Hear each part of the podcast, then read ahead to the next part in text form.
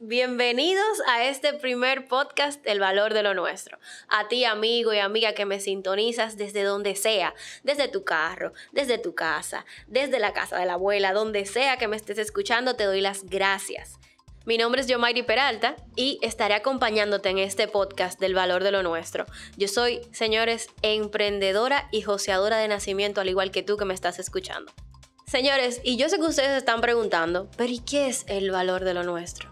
Señores, es una plataforma en línea que hemos desarrollado para ustedes, para que ustedes puedan ver todas las medidas recopiladas por el gobierno y por el sector privado que nos van a ayudar a salir, a echar para adelante, porque de esta salimos todos juntos. Es más, yo quiero que tú tomes tu tablet, tomes tu computadora o tomes tu celular ahora mismito mientras tú me estás escuchando y accedas al valor de lo nuestro punto de O para que tú veas que apelamos a que todos podamos tener la misma oportunidad de crecer.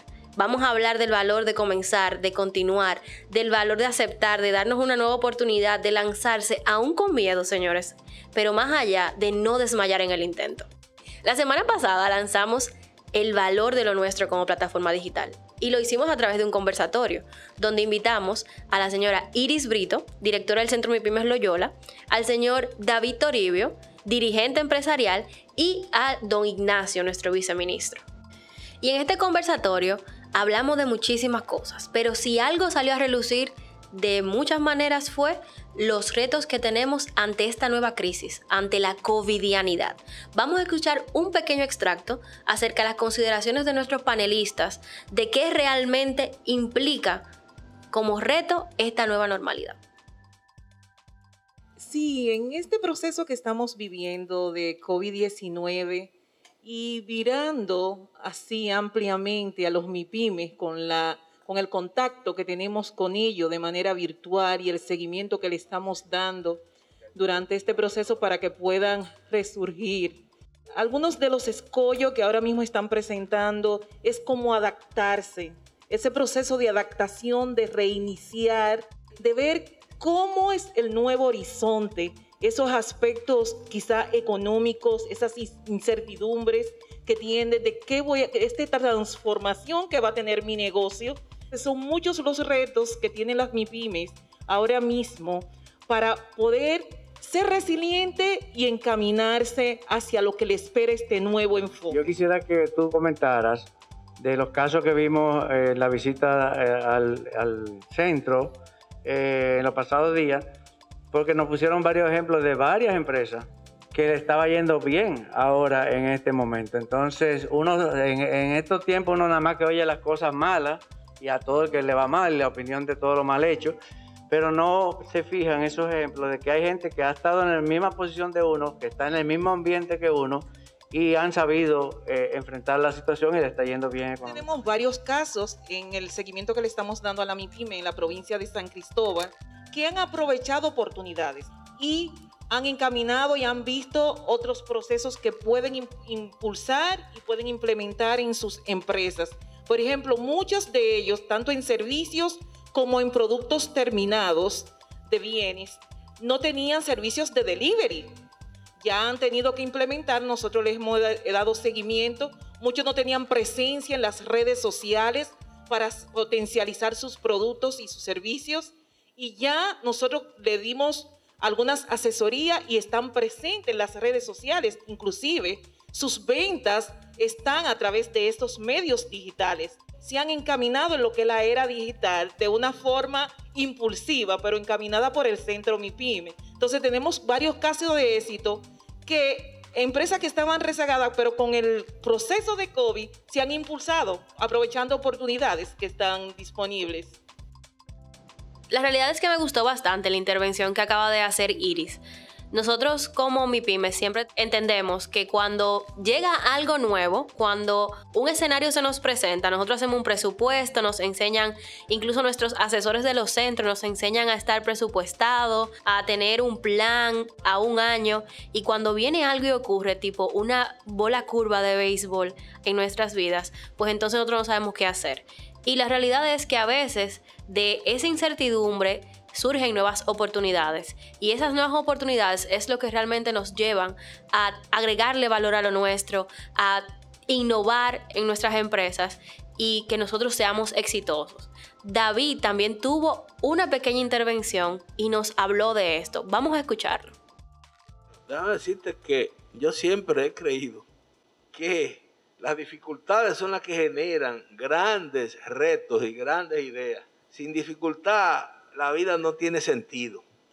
Los fondos, el buen uso de los fondos, es esa es la clave de para ahora arrancar. No podrá haber ninguna dispersión en el uso específico de las necesidades específicas de la empresa. Nada, eso de inventario en almacén, no señor, tiene que ser lo estricto para aprender y en eso los centros MIPIME tienen, están graduados en, la, en lo que es el acompañamiento financiero, el uso de los recursos. Eso es fundamental en esta etapa. Estamos aprendiendo a dedicar más tiempo a la empresa. Estamos aprendiendo a cuidar más a nuestros clientes. Porque lo que tengamos ahora lo vamos a perder si no lo cuidamos. En fin, está en el uso estricto, adecuado de los pocos recursos que podamos tener saberlo emplear de manera equitativa en cada una de las áreas que nosotros tenemos. Porque esa mujer que tiene, que compra eh, harina para hacer empanada, no va a poder comprar ahora un saco. Tiene que comprar la mitad del saco para poder comprar aceite. Y no va a poder comprar una lata sino la mitad. Y esa es parte de la capacidad de resiliencia. Bueno, yo creo que ya sí tenemos una fórmula y un aprendizaje que David nos ha dejado. Señores, si nosotros ajustamos el gasto, es decir, ajustamos el bolsillo, si nosotros nutrimos esa relación con los clientes, que a veces el servicio al cliente no es el más óptimo, y de igual manera, si nosotros tenemos una asesoría, pues entonces alcanzamos el éxito. Y ese gran aprendizaje que David nos deja es, señores, que tenemos que continuar aunque tengamos miedo, aunque no sepamos lo que vaya a pasar, aunque esa incertidumbre se apodere de nosotros cuando nos levantemos, si vivimos el día a día esperanzados y damos pequeños pasos, pues vamos a lograr el éxito juntos. Aunque a veces entendemos que tenemos que ser resilientes. Y esa palabra, resiliencia, la escuchamos demasiado. Y más ahora con esto del COVID. Escuchamos que todo el mundo, oye, hasta mi mamá me decía, hay que ser resiliente. La realidad es que escuchamos esa palabra todos los días, pero también dejamos a un lado que la resiliencia conlleva adaptación a los nuevos tiempos, a esta actualidad. Y si de algo tenemos que estar agradecidos es de que contamos con herramientas en línea que nos permiten hacer nuestro trabajo en línea y hacerlo bien. Nos remitieron una encuesta que hizo el PNUD junto con el viceministerio llamada Situación Económica y Mercado de las MIPIMES en República Dominicana por crisis del COVID. Y fue muy interesante ver que solamente el 15.4% de los empresarios accedieron a herramientas y plataformas en línea. Los demás dieron como respuesta que no conocían de herramientas o que sentían que tenían que pagar por ellas.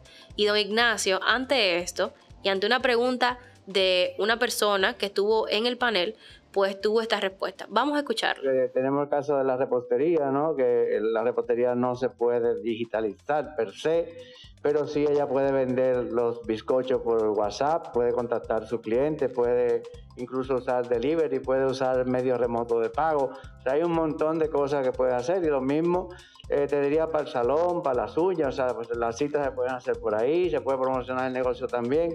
Eh, ahí hay muchísimas cosas que, se pueden hacer. Y ya hablamos de los, de los temas de los ejercicios que también se, pudieran hacer. más la, la, reportera, si quisiera dar clases Zoom, clases Zoom. de, de, ¿cómo se llama? De repostería, clases de repostería por Zoom, eh, cobrando o sin cobrar también lo puede hacer. O sea, también ahí quiero recordarle que a través de la plataforma, ahí tenemos todo lo, lo, relacionado con este tema de digitalización, los contratos de los centros MIPYME y el acuerdo que hicimos con Claro y Microsoft también, que les sugiero aprovecharlo porque son seis meses gratis de uso de todas estas herramientas digitales eh, y si después los seis meses les gustó, lo, se acostumbraron, lo quieren seguir usando, bueno, ya hacen un acuerdo de pago que son unas cuotas mensuales eh, bastante reducidas Y si no, simplemente lo dejaron ahí, lo usaron seis meses, probaron y ya lo dejaron.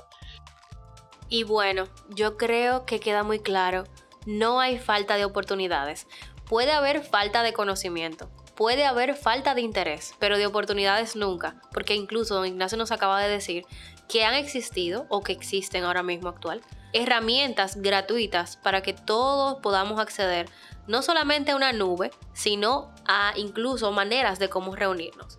En ese sentido, la comunidad incluso puede trabajar. Vemos como en Zoom podemos conectarnos hasta 100 personas para poder estar en una reunión. Y cuando hablamos de trabajar en conjunto viene un tema que me agrada bastante y es el tema de cómo podemos la comunidad asociarnos para poder crecer en estos tiempos de pandemia. David nos habla de cuán importante es estar asociados. Vamos a escuchar un poquito acerca de esto.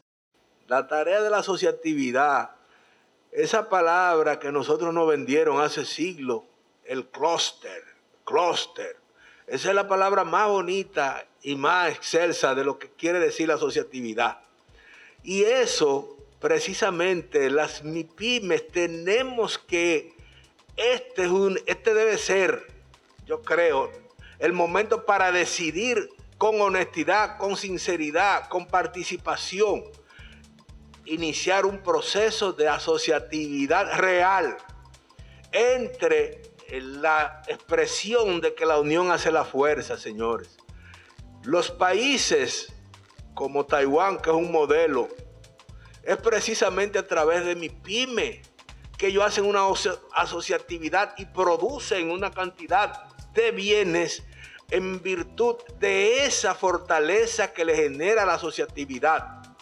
Uno de los grandes males que tenemos nosotros que ir revisando, que incluso por eso creamos la ley 4208, que es la ley de defensa de la competencia, es precisamente por esa figura maldita que se llama la competencia desleal, que acaba con la con la existencia de las empresas porque nos vamos eh, confrontando en base a disminuir a veces calidad para vender más barato.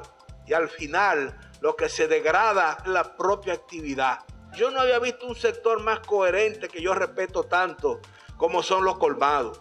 Señor, usted va a un colmado y todos los precios están al mismo, todo está al mismo precio. Esa gente no se enfrentan. Mientras tanto, nosotros los empresarios MIPIMES, a veces, olvidando el poder de la asociatividad, individualizamos nuestras operaciones y entonces entramos en una confrontación en vez de tener un discurso, una propuesta, que cuál es el cuál debe ser, bueno, que el mejor sea quien lleve la preferencia del consumidor. Y cuando tú tienes la fortaleza de la asociatividad, tú a competir con los grandes también. Y, le voy a dar un ejemplo a ustedes práctico. Yo soy el presidente de la Asociación Dominicana de Embotelladores de Agua. Los suplidores de nosotros, de tapa, de etiqueta, de botella, tienen que ponernos a nosotros en la asociación los precios más baratos que si van individual. Tienen que bajarnos los precios. Entonces, eso es solo una de las muestras y eso es aplicable para toda la actividad. Cuando esas mujeres, por ejemplo, en Puerto Plata, en Altamira, que están trabajando haciendo chocolate, bueno, si ellas se ponen a hacerlo cada uno en su casa y a venderlo, se matan entre ellas. Mientras que la asociatividad le da un poder de oferta, de precio, de beneficio. Y creo que es una de las herramientas que en este momento hay que desempolvar y lanzar. Bueno, señores, y si algo queda claro es que el sol sale para todo el mundo. A veces, cuando vamos a un barrio, vemos que hay un colmado frente a otro, que tienen dos músicas diferentes y cada quien tiene su público. Pero aún así, cada uno echa para adelante como entiendes, así que no importa cuántos negocios tú entiendas que pueden haber igual que el tuyo, la realidad es que tú aportando o tú agregándole valor, puedes hacerlo diferente y puedes triunfar. Bueno, y ya que estamos hablando del colmado, del lugar de empanada que nos gusta tanto, del salón de belleza que nos agrada ir, te voy a invitar a que accedas ahora mismo al portal el valor de lo nuestro.do y vayas a la sección que se llama Comparte tu mi pyme favorita y descargues la plantilla y que junto con el hashtag el valor de lo nuestro, puedas contarnos cuál es esa MIPYME que te ha ayudado en esta nueva actualidad y que tú vas a seguir utilizando o que vas a seguir yendo. Bueno, yo creo que la parte más controversial de todo este conversatorio fue el momento en el que hicieron la pregunta, ¿el MIPYME tiene que ser optimista o debe de tener los pies sobre la tierra? Yo siempre sufro de ser optimista porque honestamente, eh, si me pongo a ver el lado del pesimismo, eh, tendríamos que estar llorando y quejándonos todo el tiempo y yo creo que la vida es para buscarle solución a los problemas y no es que siendo optimista los problemas se van a resolver solos, sino que hay que hacer su esfuerzo, ¿verdad?, para ayudar a resolverlo. Es una realidad grande que cuando le, tiran en la cara o le estrellan en la cara a uno, eh, cuando le dicen que el optimismo no paga factura. Es verdad. Así que me gustaría eh, preguntarle a Iri y después a David, en estas situaciones necesitan optimismo o poner los pies sobre la tierra.